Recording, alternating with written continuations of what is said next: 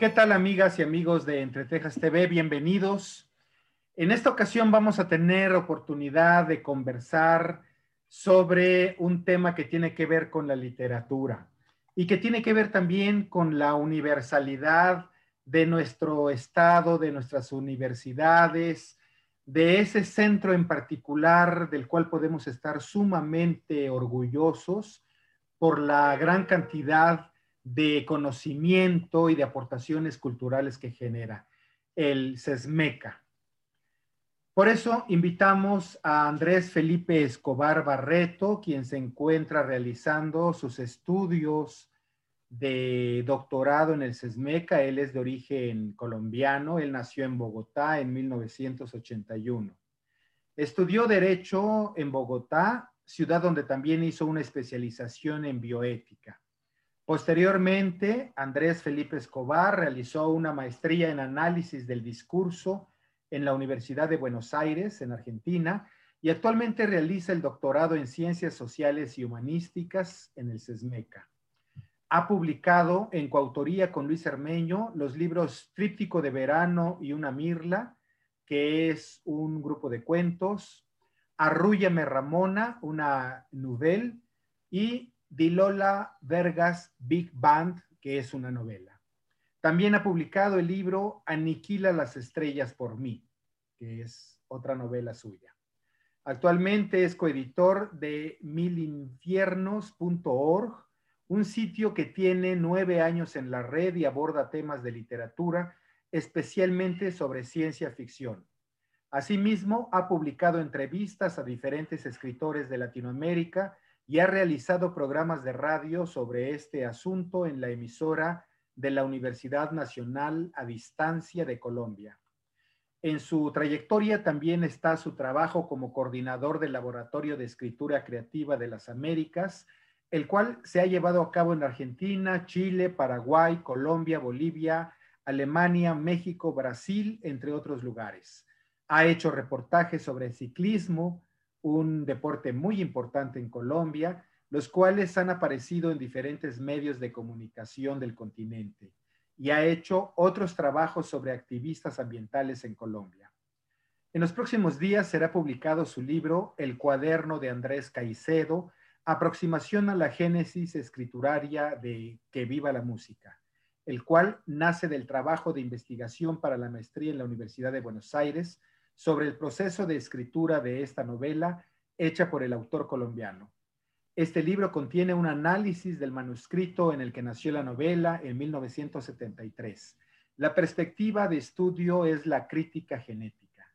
Actualmente, durante el doctorado, nos cuenta Andrés, estoy acercándome a la novela La vorágine desde la figura del doppelganger en este libro escrito por José Eustacio Rivera. Para tales efectos me valgo del proceso de escritura de la novela, el cual puede rastrearse en el manuscrito y además de un aparato teórico que comprende el trabajo de Otto Rank, así como el de Lacan y otros pensadores. Qué gusto tenerte en el programa, Andrés. Quiero comentarles que una de las cosas muy enriquecedoras de nuestra cultura y de nuestra tradición en el ámbito del conocimiento y de las universidades son los intercambios académicos que se dan. Así como estamos orgullosos de que científicos, escritores, em, doctorandos, chiapanecos vayan a Alemania, vayan a España, a Francia, a Brasil, a Chile, pues así nos da mucho gusto también enriquecer la, la gran vena latinoamericana recibiendo a, a estudiantes de otros lugares de Latinoamérica. Es el caso de Andrés, de origen colombiano. ¿Qué tal? ¿Cómo estás? Muy bien, muy contento aquí de estar contigo, agradecido pues por la amabilidad y, y también por la oportunidad de charlar, que es quizá de lo más rico que hay la, en la vida y que creo que en estos momentos de pandemia como que se vuelve aún más importante, ¿no? Tener con quién dialogar y hablar de cosas que uno cree que a veces solo le interesa a uno y puede que nos interese a pocos, pero esos pocos lo disfrutamos, ¿no? Claro, sobre todo porque de esa manera se siembra la semilla del interés en muchos jóvenes, niños, los papás y las mamás de ellos también, por supuesto, ¿no? Y yo creo que tu tema de investigación es fundamental. Eh, seguramente muchos de nuestros seguidores no se han puesto a pensar que la creación de una obra literaria tiene que ver con el trabajo que se hace tras bambalinas y que es el proceso de creación, ¿no? Y que es precisamente tu especialidad. Explícanos, por favor, eh, Andrés, ¿qué es la crítica genética? Mira que es muy interesante también, como, tú me lo, me lo comentabas, tras bambalinas, ¿no? Yo creo que uno de, los asuntos interesantes en la creación literaria es preguntarse dónde están las bambalinas, porque puede ocurrir que siempre no esté tras las bambalinas así escriba, ¿no? entonces, fíjate cómo en lo que tú me comentabas está, está implícito esa noción de lo publicado, ¿no? Eh, hasta qué punto en realidad lo que ocurre con Kafka, sus obras son en el sentido convencional terminadas, ¿no? Porque esa es la otra. Cuando yo termino de escribir algo? Uno muchas veces pregunta, ¿cómo comienzo un escrito? Por ejemplo, los talleres de escritura que hemos hecho, ¿cómo empiezo un, texto? Pero nadie se termina, ¿cómo sé cuándo se acabó de escribir un texto, no? Que es otro, gran, otro de los grandes misterios y por ahí un, un poco apunta la crítica genética.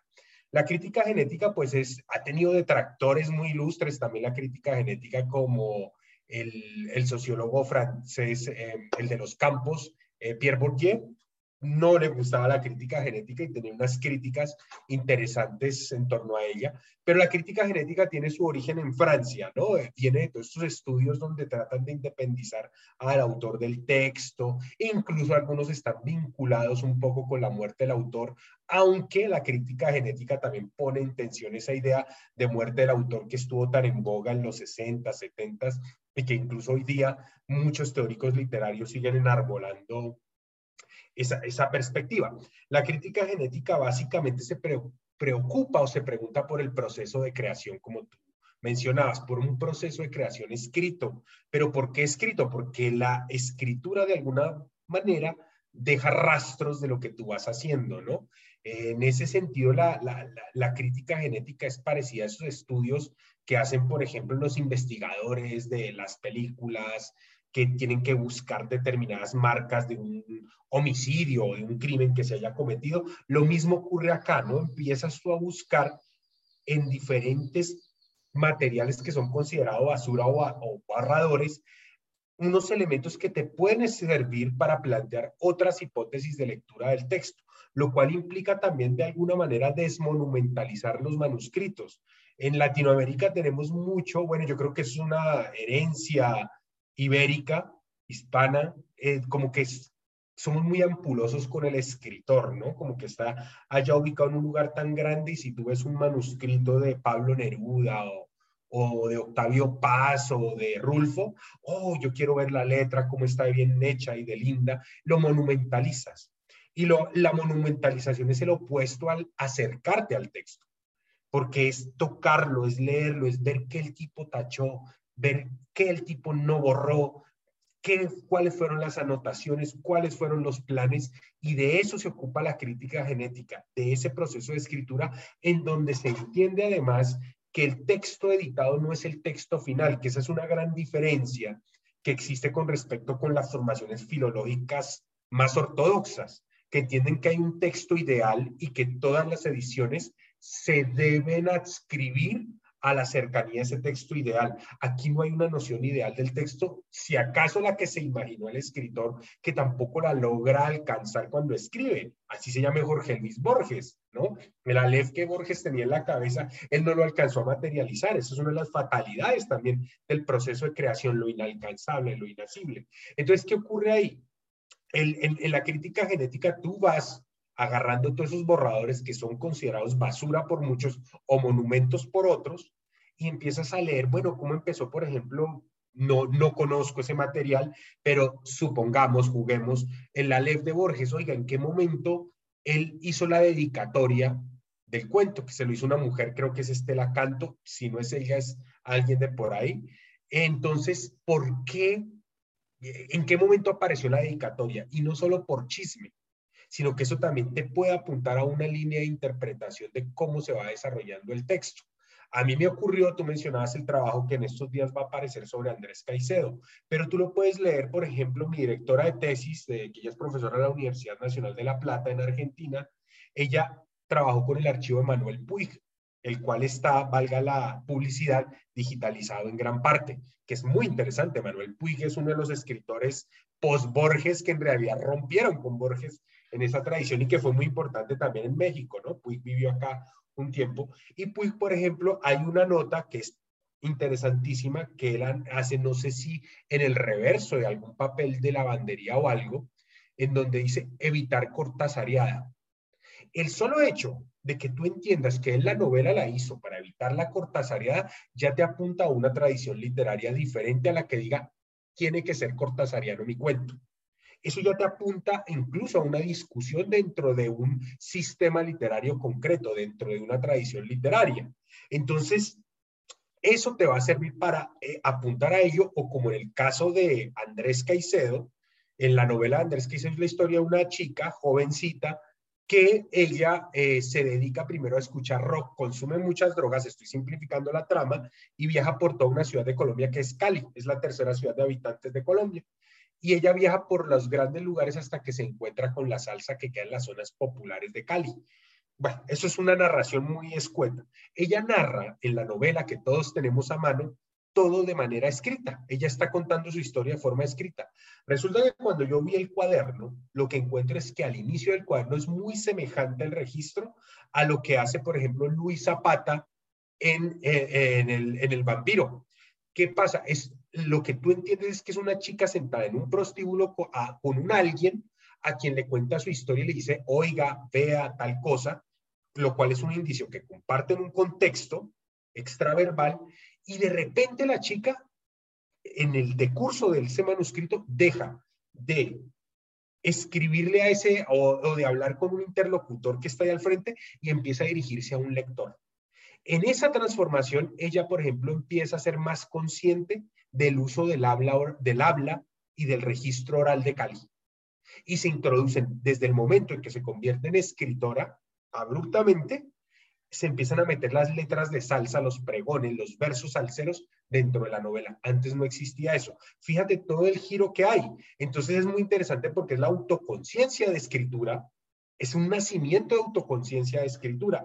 Y eso lo puedes ver en muchos lugares. Y eso que lleva a discutir, hombre, a que el registro que, por ejemplo, Caicedo sí discutía con determinadas tradiciones literarias de Colombia y que sí pensaba en un registro eh, escrito. Hay una tensión entre crónica de hechos y también hay un registro fantástico y hay una exploración literaria y de escritura.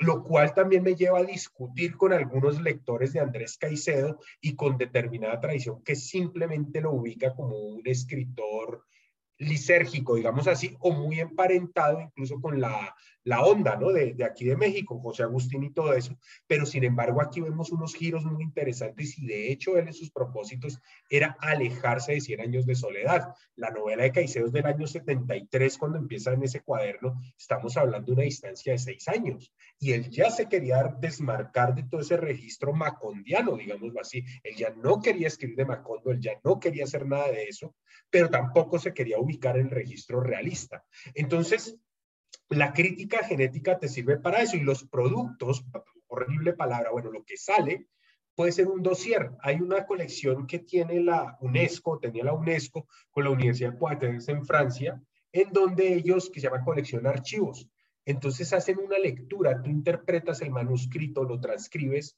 e instalas o planteas unas convenciones para entender determinadas tachaduras y puedes comparar, hacer un estudio comparatista de los cambios que van surgiendo. Eso ocurre, por ejemplo, también con la em, vorágine de José Eustacio Rivera. Si tú miras en la imagen que te envié del manuscrito, aparece tachonado el verdadero título de la novela y pone la vorágine. El título de la novela era otro. Hay dos versiones sobre por qué cambió el título, pero las dos se unen en el sentido que ninguna de las dos se le ocurrió el título a José Eustacio Rivera fueron un amigo y le dijo, oiga, esto es una vorágine. Y José Eustacio, oiga, está bueno ese título, la vorágine.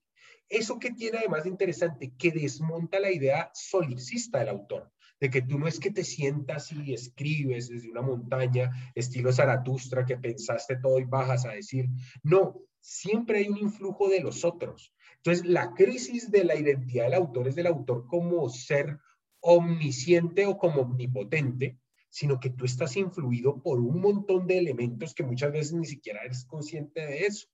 Entonces, ahí es donde también se trabaja la crítica genética. Entonces, por un lado está ese trabajo de transcripción, ¿sí?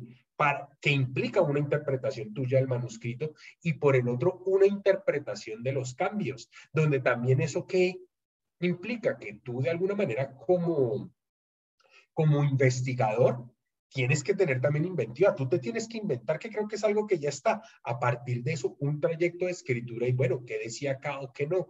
¿Eso a qué conduce? A que tus hipótesis de lectura sean también inestables, que llegue otro y diga, oiga, encontré otro papel, pero puede decir tal cosa o tal otra. Entonces, fíjate que también es agarrar a los archivos desde su materialidad y desmonumentalizarlos, que creo que es una labor que en nuestro continente debe ser muy importante y no se hace mucho. El cono sur ha tenido más desarrollo, Brasil, Argentina, ahora Chile, así cuando mientras vamos subiendo al norte como que somos más proclives a la monumentalización y a la erección de héroes literarios, ¿no? Y eso impide estudiarlos. Cuando tú conviertes a un escritor en un héroe o en un dios, pues dejas de estudiarlo y empiezas a alabarlo, ¿no? Es salvo que te quieras convertir en una suerte de teólogo, ¿no? Pero eso, eso es lo interesante de la crítica genética. Y algo grave que está ocurriendo es que los manuscritos terminan en manos de universidades norteamericanas. Entonces, si tú quieres estudiar a García Márquez o a Cortázar o a Borges, tienes que ir a los Estados Unidos. Pero hay otros escritores que consideran que eso es basura. Entonces, sería algo muy interesante a futuro empezar a pensar una suerte de construcción de un instituto para esta región, por ejemplo, del Caribe y Centroamérica, de esto que haya un archivo y que el archivo esté abierto para que las personas entren a leerlo, ¿no? Eso es básicamente, perdón la perorata, eso es básicamente eh, términos escuetos de la crítica genética. Pues mira, tu perorata, Andrés, nos conduce a pensar en mil cosas que están por hacerse todavía en el análisis literario y en el estudio de los trabajos literarios en nuestros países. Porque yo estaba pensando un ejemplo de estos en México, no me llegó, no me llegó a la memoria, pero imagínate, hace falta eh, hacer el trabajo en ese sentido de la obra de Paz, de la obra de, de Rulfo, de la obra de José Revueltas, de los de la onda, los integrantes del grupo de la onda que mencionaste. Pero ¿qué me puedes decir desde Enrique Sureña, Alfonso Reyes, Caso? O sea, Está todo por hacerse todavía y no va a ser posible si no se hace ese trabajo de investigación desde, desde la academia por ahora y luego de un instituto como sugieres que tendríamos que tener, ¿no?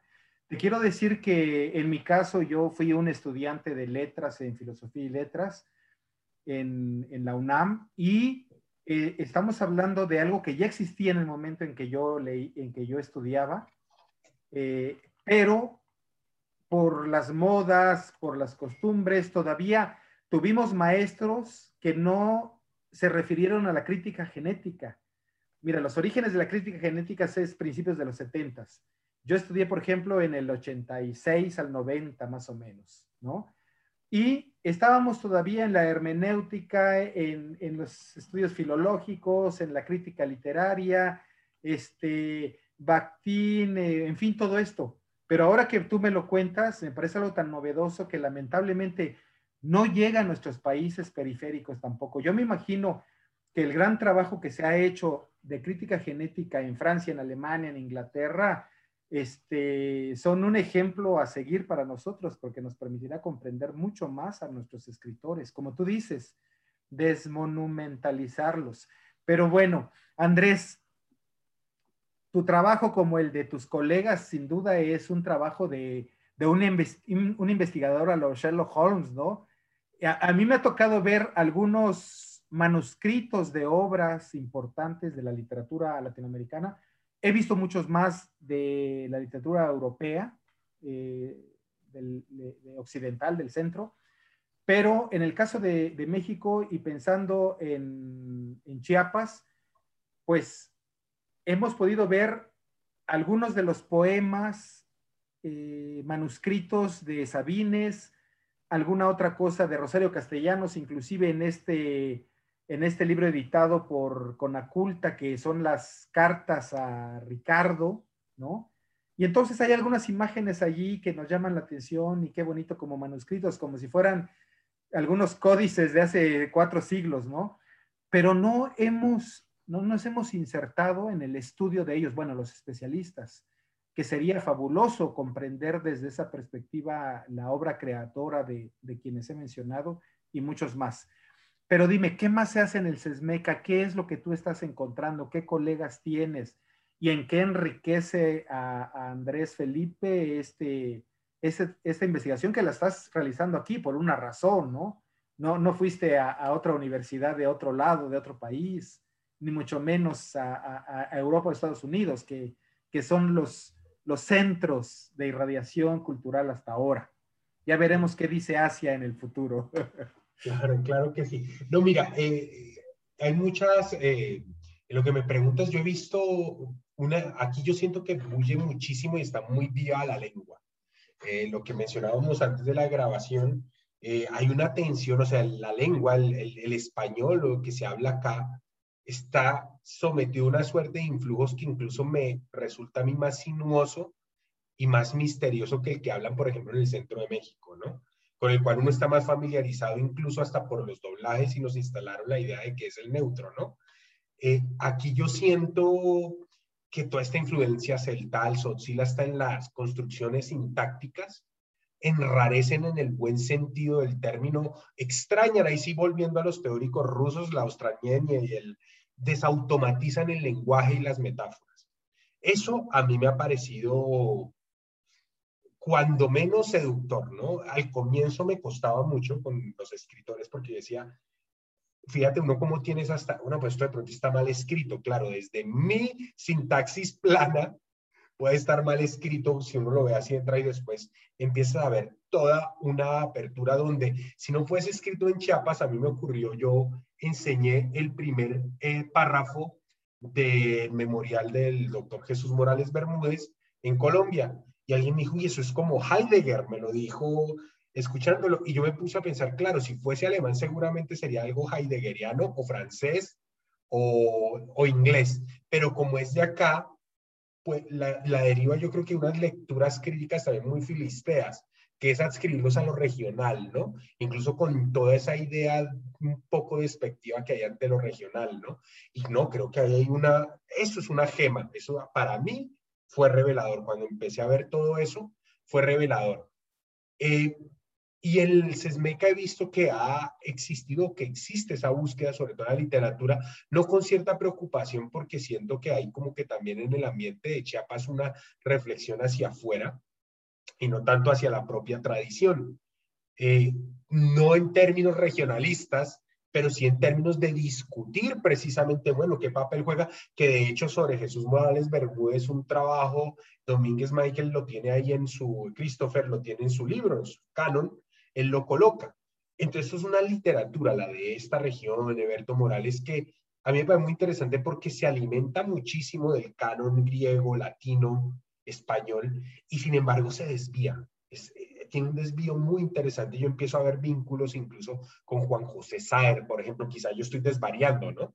Eh, pero eso me ha parecido muy interesante y siento que por ahí hay, en Sesmeca yo siento que hay un lugar donde hay muchas personas que escriben literatura, ficción y que suelen no dársele la atención que puede tener, ¿no? Eh, hay, hay personas que escriben y publican libros, eh, que están ahí atentos a eso. Y yo creo que es muy interesante también para formar un aparato crítico de lectura. Yo creo que lo interesante de la literatura también es proponer formas de leer, ¿no? No que simplemente se crea que leer sea decodificar nomás, ¿no? Sino problematizar, intervenir, cambiar, que bueno, que es algo que hace, por ejemplo, don Eberto Morales mucho, ¿no? Él interviene en Quijote, pero no es que haga un trasplante del Quijote de joven, no, es un trasplante del Quijote acá y ya, ¿no? Él, él, él altera toda esa tradición literaria con su lengua. Eso podemos hacerlo también con la lectura, ¿no? Y me parece que en Sesmeca eso, hay un germen de eso en estas generaciones. Hay una búsqueda, tengo compañeros que están haciendo investigaciones sobre, por ejemplo, mujeres en el siglo XIX que escribieron de X o Y tema. eh, el tema de las nanas, por ejemplo. Bueno, tú invitaste a una compañera mía, Lupita, con el tema del teatro, cómo ella encuentra que no hay una tradición tan fuerte. Yo le decía, eso sería muy interesante. ¿Es una ficción la historia del teatro chiapaneco o no es una ficción? Y, que, y no ficción como mentira, ¿no? Sino ficción como otra forma de conocerlo. Entonces, siento que sí está bullendo eso. Eh, siento también que en esos trabajos lo que falta es como leernos más entre nosotros, porque, y no es solo de acá, y vuelvo a la palabra filisteísmo, que puede ser filistea por sí misma, porque la usan a Bokov en, Lolita, pero eh, no, yo me, eh, Luis, tú me pasaste un libro tuyo de tus poemas, por decir algo, que escribiste y yo lo tengo acá, pero acá al lado tengo este libro sobre Génesis de Escritura, Estudios Culturales. Digo, no, yo tengo que leer esto porque esto es de una profesora muy ubicada. Eso es de otro tipo, hay que, ese filisteísmo me refiero. No, yo antes de leer a Andrés Felipe Escobar, que seguramente les parecerá malo, bueno, no, no, creo que también en un lector más fino lo, bueno, lo malo y lo bueno pasa a un segundo plano. Em, me parece a mí que entonces no le va a Felipe Escobar porque tengo que seguir leyendo a Baudelaire Claro, está buenísimo leer a Baudelaire, no excluir a Baudelaire, pero que Baudelaire tampoco excluya a Escobar, aunque no lo conozca ni la mamá, ¿sí? Entonces, yo pienso que sí hay que trabajar mucho en esas intervenciones de lectura, ¿no? Y de transformar incluso textos eh, históricos en ficción, ¿no? Yo creo que eso, eso hace. A mí lo que me llamó la atención de venir a Chiapas fue esa condición, a mí no me gusta hablar de marginal, pero sí diferente, extraña, la verdad, las ciudades grandes a mí me parece que tienen ya una, y creo que la pandemia me dio la razón en algo, no me llaman ya mucho la atención y, y, creo que están sobreestudiadas ya cuando donde todo está hecho, donde tú tienes un instituto ya instalado de crítica genética como en Francia o como en Inglaterra o como en Francia pues está lo de Marcel Proust, hay de Joyce, estudios, la misma manejando proporciones Buenos Aires, de pronto Ciudad de México, como que ya tú tienes es que seguir la línea, ya hay una tradición donde sigues la línea. Yo pienso que estos lugares te permiten cierta disidencia y cierto juego e intervención, ¿no? Y creo que por acá es donde puede haber muchas más posibilidades por esa misma instalación de la lengua, por esa figura acá de escritor, que el escritor también tiene que ser académico y trabajar en otras cosas, su contacto con la lengua, los escritores de comunidades celtales auxiles que además se traducen, que eso es muy interesante también. ¿Qué pasa con la tradición literaria occidental que dicen que traducir es traicionar, lo de que siempre han dicho el lugar común? ¿Será cómo yo me traiciono a mí mismo si yo me estoy traduciendo? ¿Cómo yo escribo? O sea, el ideal que tenía un tipo como es Rapound, de escribir los cantos en diferentes lenguas, aquí lo están haciendo sin siquiera de pronto ser consciente, pero porque piensan a veces en celtal y en español, etcétera. Entonces, ¿qué pasa ahí? Yo creo que son lugares que tienen mucho más que decir, ¿no? Quizá por eso. Claro, pues acabas de, acabas de responder una, una de las inquietudes que yo tenía y que está muy eh, pareja con lo que yo interpreto de la realidad de la literatura en Chiapas. Bueno, eh, voy a atreverme a decir lo siguiente. Te comentaba a ti, quiero, quiero decirles que uno de los encantos de este programa es la oportunidad que me da a mí de conversar fuera de cámaras con, con los entrevistados y que enriquece muchísimo la posibilidad de tener un diálogo mucho más amplio y más profundo también. Y le decía antes de, este, de esta conversación a, Andrés que a mí me había ocurrido que hace, por ejemplo, 12 años, en una reunión de amigos en la Ciudad de México, que estábamos hablando que fuimos todos este, eh, egresados de, letras justamente, de filosofía. Eh, me preguntaban, dice, ¿qué haces tú en Chiapas? ¿Por qué estás allá? ¿Cómo eres editor allá? Si no hay más escritores que Rosario Castellanos, que Sabines, que Laco Cepeda. Y yo me peleaba con ellos, Andrés, diciéndoles, de ninguna manera, siento que está en germinación un poderoso movimiento literario y cultural en Chiapas que ha sido abonado por muchos, muchos, eh, muchos ríos confluentes en esto. Y creo que me estás dando la razón en ese sentido y me da mucho gusto que yo lo intuía, pero tú desde la academia lo puedes analizar y lo puedes aclarar. Justamente, la riqueza de este lenguaje está... Eh, conformado por los tzales, los tojolabales, los tzotzíles, la gente que viene de otro mundo, el conocimiento y el estudio académico del canon occidental, y, nos va a dar seguramente esto que yo siempre pienso que, que, por ejemplo, los autores que yo mencioné son el gran tronco, el gran árbol, luego vienen las ramas frondosas que son eh, don Eberto Morales, don Jesús Morales Bermúdez y otros escritores más, y vendrá el fruto en las nuevas generaciones, sin duda. Me emociona mucho este, pensar que así puede ser, que eso está ocurriendo, que está al alcance de nuestra vista y no le estamos analizando como debe ser, pero ahí es precisamente donde entra el trabajo de los académicos y de la crítica genética para ir siguiendo este camino en su momento, ¿no? Cómo se fue transformando una de estas novelas hasta llegar a su punto final pero cuáles fueron eh, eh, eh, los vertedores que la enriquecieron, que la cambiaron, le cambiaron el cauce, en fin. me parece algo sensacional, la verdad, qué, qué apasionante tu trabajo, Andrés. Este, yo no sé si quieras comentar en particular algo más de la literatura chiapaneca, que no quiero perder la oportunidad de que Pues mira, yo no soy conocedor, o sea, sería muy abusivo yo dar juicios, pero en lo que llevo acá, algo que tiene la crítica genética muy interesante es que no tiene un aparataje metalingüístico tan fuerte como otras disciplinas o áreas, más bien hasta la misma literatura y con lo de Derrida y la deconstrucción, la escritura, todo esto, sino que es como meterte en la cocina del cocinero y ver, bueno, ¿cómo hace esto?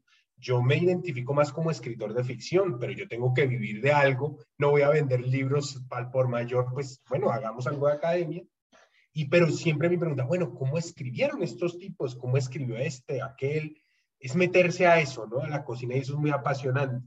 Yo creo que acá, en ese sentido, ver la cocina ha sido para mí, pues un, hasta un privilegio. Yo lo poquito que he visto, por ejemplo, yo intuyo una línea que va, por ejemplo, de Eberto Morales, Jesús Morales y Luis Arturo Guichard, por ejemplo, que siento que tienen una formación más clásica, que tratan de manejar una sintaxis que tenga clara esa atención. Por ejemplo, lo que el trabajo que están haciendo autores que yo te mencionaba, por ejemplo, Miquel Ruiz, que Miquel Ruiz trabaja, él es de San Juan Chamula, pero él pone distancia con ese adjetivo de literatura indígena, por ejemplo, no porque él quiera escribir sobre Nueva York, sino porque es literatura, o sea, también hay literatura ahí, lo cual me parece interesante, que él está más vinculado con todo esto que ha trabajado Alejandro Aldana y todo este otro grupo. Eso es muy interesante, que ya se empiezan a ver determinadas líneas, ¿no? Al menos yo veo la línea de la poesía también, que yo creo que en eso es muy interesante, más allá de Jaime Sabines,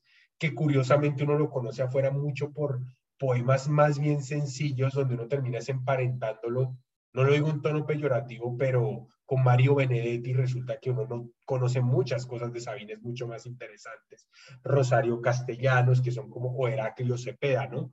Pero yo creo que hay otros escritores donde se puede sentar uno a mirar también esos trabajos con la poesía, el mismo Roberto Rico desde esa perspectiva que lo maneja.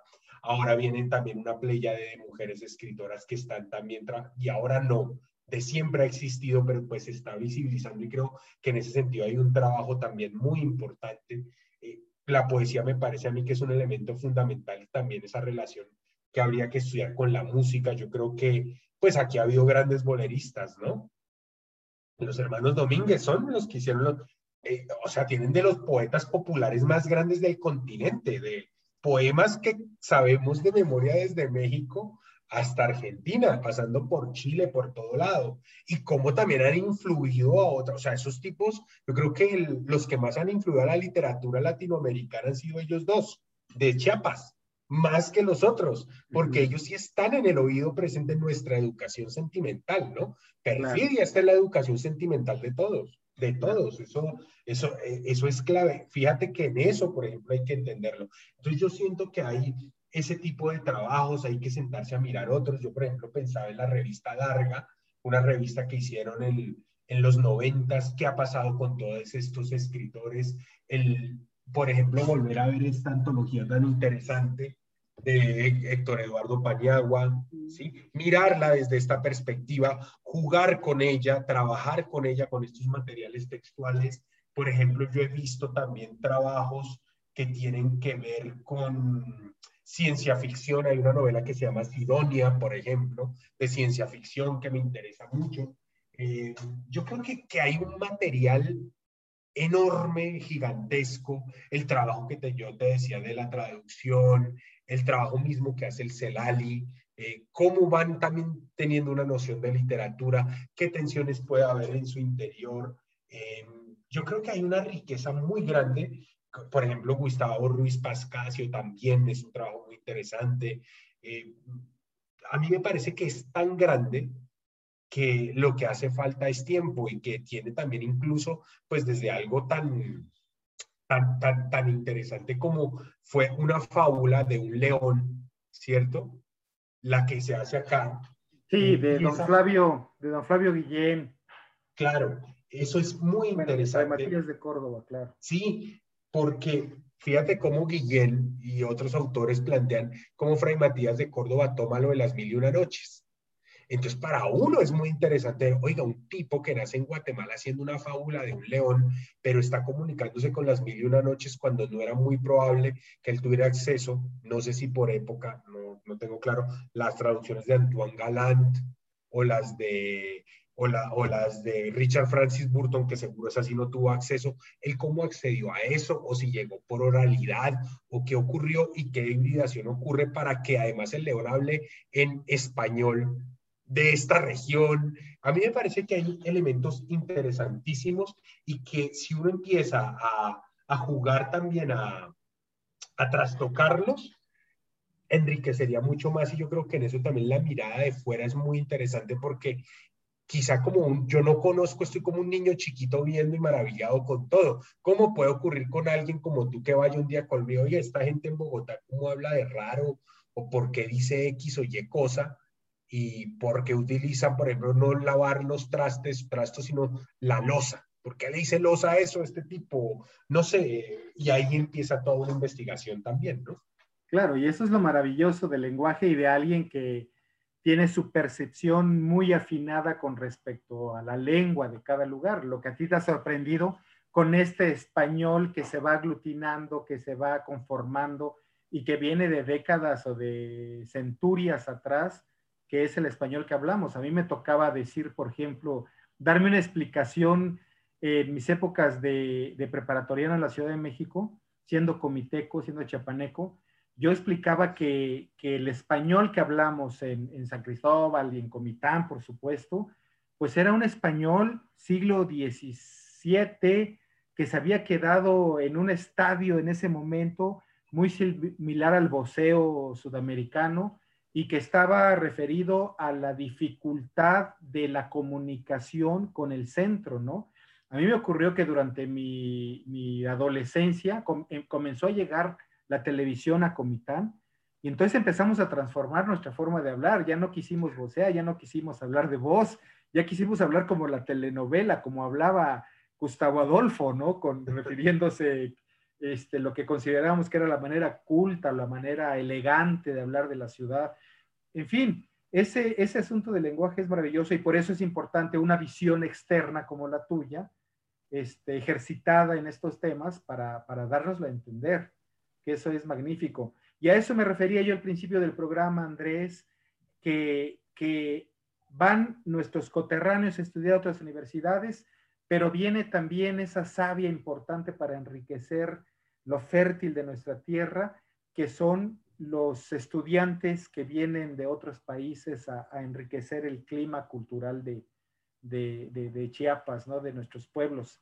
Yo nunca me olvido aquella frase de, Pablo Neruda en que la riqueza que vino, o sea, si nosotros les dimos el oro y la plata a, la vieja Europa, a la vieja Iberia, de allá vinieron en los bolsillos de los conquistadora, conquistadores esas gemas que son las palabras del español, ¿no? Que, que nos unifica. Y te quiero decir algo, me ha quedado muy claro que el gran español en Latinoamérica que se habla, se dice que se habla en tu país. Eso. Sí, sí, sí, sí. Yo, yo ahí, mira que una vez, eso es algo muy interesante porque es curioso, eh, como todos nuestros países como que gravitan en torno a un orgullo, ¿no? El de nosotros es muy curioso porque se inventó alguien que somos, tenemos el segundo himno más lindo del mundo. Yo nunca sé por qué. Además, el segundo, ¿no? Porque el primero es la marsellesa, es el segundo. Eso es chistosísimo, nos sentimos orgullosos por ser los segundos. Pero con la lengua ha pasado mucho eso. Allá hay como una suerte de policía del lenguaje en los periódicos. Ya no existen ni siquiera secciones de cultura de libros, pero de cómo hablar bien. A mí me parece que el colombiano habla muy bien el colombiano incluso no, el bogotano habla bien el bogotano. Yo, tú entrevistaste a alguien de Barranquilla, de hecho. Si tú te das cuenta, su sintaxis, su fraseología es muy distinta a la mía. Él parece más cubano. De hecho, García Márquez decía, es que yo me sentía más en mi tierra en La Habana que en Bogotá. Caribe, eh, claro. Claro, es Caribe, calor, otras cosas. Yo pienso que eso implica también una noción ideal del, del español, ¿no? Es decir, existe el español que se habla bien y el que se habla mal. Y a mí me parece que eso ahora es, hay unos estudios que son los de glotopolítica, que precisamente cuestionan eso, ¿no? Que de hecho la directora de mi maestría, Elvira Narvajar en Argentina es una eminencia en eso y, y podría sentarte a mirar porque eso de la glotopolítica también es interesante que haya nacido en el sur, quizá porque son los que hablan de manera más desprolija el español que nos instalaron, ¿no? Fíjate acá como por ejemplo ustedes les quisieron quitar el voz, ¿no? Y querían hablar con tú. En cambio en el cono sur hasta Borges escribía con voz. Entonces, son como lugares de resistencia. Yo creo que lo que ocurrió en Colombia sí fue como esa política de, como de limpieza del lenguaje por una, unos programas de pureza lingüística que venía del gobierno en Colombia. Hubo mucho presidente gramático. Eran malos presidentes, pero gramáticos. Ahora no son gramáticos y son peores como presidentes. Ya vamos en, en una involución tremenda o evolucionando hacia la ignominia. Pero eh, hace, hace Miguel Antonio Caro, fue el que redactó la constitución del 86, que tengo muchas críticas, pero bueno, era un tipo que eso no lo, no lo, no es que lo legitime para las aberraciones que también tuvo, pero era un tipo que había traducido la Eneida, ¿no? Que de hecho Borges cuando va a Bogotá, él por escandalizar a, a, la izquierda colombiana dijo que la mejor traducción que él había leído de la Eneida había sido la de Miguel Antonio Caro, que era una Dalí del conservadurismo, el catolicismo y todas estas cosas. Eh, lo curioso es que eh, Miguel Antonio es hispanofílico y el otro es hispanofóbico. A Borges poco o nada de España. Pero Borges hizo eso a lo que yo voy es que en esos, en esos momentos como que se instaló esa idea de corrección gramatical y uno de los grandes orgullos es Rufino José Cuervo, que es, un, es quizá el... Gramático, fabuloso. Fabuloso, impresionante. estudiado, claro. Exacto, y un tipo que con una empresa totalmente esbocada de, de, abarcar a todo el idioma, ¿no? Además estando en París, porque al tipo le ocurre todo esto en París. Entonces yo creo que eso se instaló mucho, pero también nos llevó a perder eso que, por ejemplo, aquí en la literatura mexicana y también Chiapas lo tiene aún, es esa conciencia de la lengua, no quiero decirle popular, pero esa lengua que circula en muchos lugares, ¿no? Que y que reinventa, o sea, Rulfo no es que escuchó solo a los campesinos, él inventó, pero a partir de esos registros. En Colombia yo creo que eso fue muy duro y por eso yo creo que también fue tan complicado que en Colombia vanguardias poéticas no hubiesen sido tan fuertes como en otros lugares de América Latina. Nosotros no tuvimos eso. Entonces a mí me parece que eso también ha sido un fardo de alguna manera que, claro, se ha intentado romper desde la literatura, pero igual allá está como muy instalado eso de que tienes que escribir bien y escribir bien es a partir de estas estructuras, vuelvo al caso, al ejemplo de, estas estructuras sintácticas de los textos de los libros de acá, esa exploración, si de pronto te lo veo, no, eso está mal escrito, cámbiamelo y póngamelo así o así. Eso a mí me parece que también tiene el problema que puede llegar a empobrecer esas otras otros registros. Ha ido cambiando, hay una figura que estuvo acá mucho tiempo, Fernando Vallejo, muy polémico y que menta madres y todo eso, pero Vallejo en medio de su posición conservadora de la literatura, Vallejo sí explora la lengua y él habla de Antioquia, de Medellín. Tú lees a los personajes de él los tipos no hablan, hablan, no hablan parecido a mí, no nada. Vocean además. En Colombia, en Medellín se vocea y en Cali se vocea, que son las segunda y tercera ciudad de Colombia. Los que no voceamos somos nosotros. Y la idea que existe del habla colombiana es del habla del bogotano, la mía. Ah, ese tiene acento bogotano. Y tú te sientas a ver y es un acento muy corto. Escuchas al barranquillero y habla como cubano o venezolano. Escuchas al del sur, habla parecido al ecuatoriano. Escuchas a estos otros, hablan con voz y además las S son supremamente, eh, se te insuflan incluso, eh, las de los paisas, las de los de Medellín. Entonces, yo creo que también hay una tensión que incluso en la vorágine está. José Eustacio Rivera se inventa que la novela la escribió un tipo que recorre la selva y José Eustacio Rivera dice, yo lo único que hice fue intervenir sobre ese texto y corregir algunos regionalismos de la zona oriental de Colombia.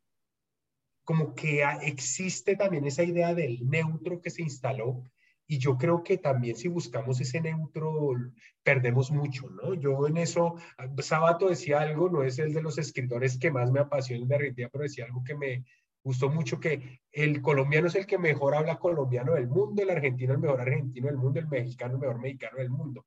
Creo que también es poner en tensión esa idea ideal, esa, valga la redundancia, del, lenguaje español, que también viene mucho de la Real Academia, ¿no? Con todo lo que se puede discutir. Claro, aquella institución venerable que fija y pule y que detiene el transcurso de, la palabra. Yo siempre lo digo de los abogados y de los juristas.